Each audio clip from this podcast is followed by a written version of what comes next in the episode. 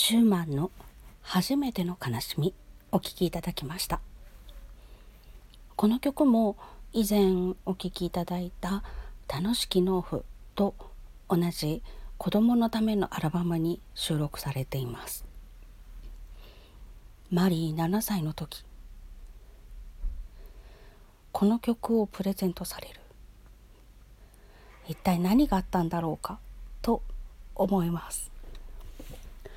原点版には挿絵があるそうでして鳥がいなくなってしまった鳥かご。それを見て寂しそうにしている女の子が描かれているそうです。実はシューマンのお家で飼っていた鳥が死んでしまった。きっとその時にマリーが悲しんだ。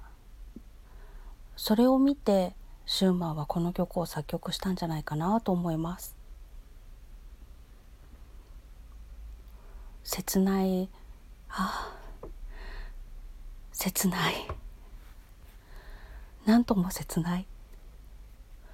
7歳の女の子が。飼っていた鳥を。いなくなってしまった鳥かごを見て。寂しそうにしている。本当切ないなと思います。途中で蝶々のところが約2小節出てきます。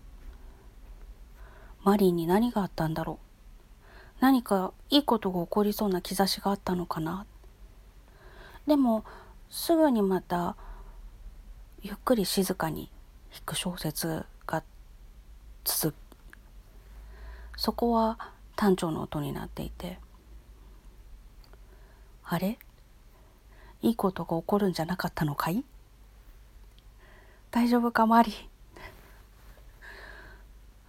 遠くから心配する親戚のおばちゃんの気持ちになっています。そして最後。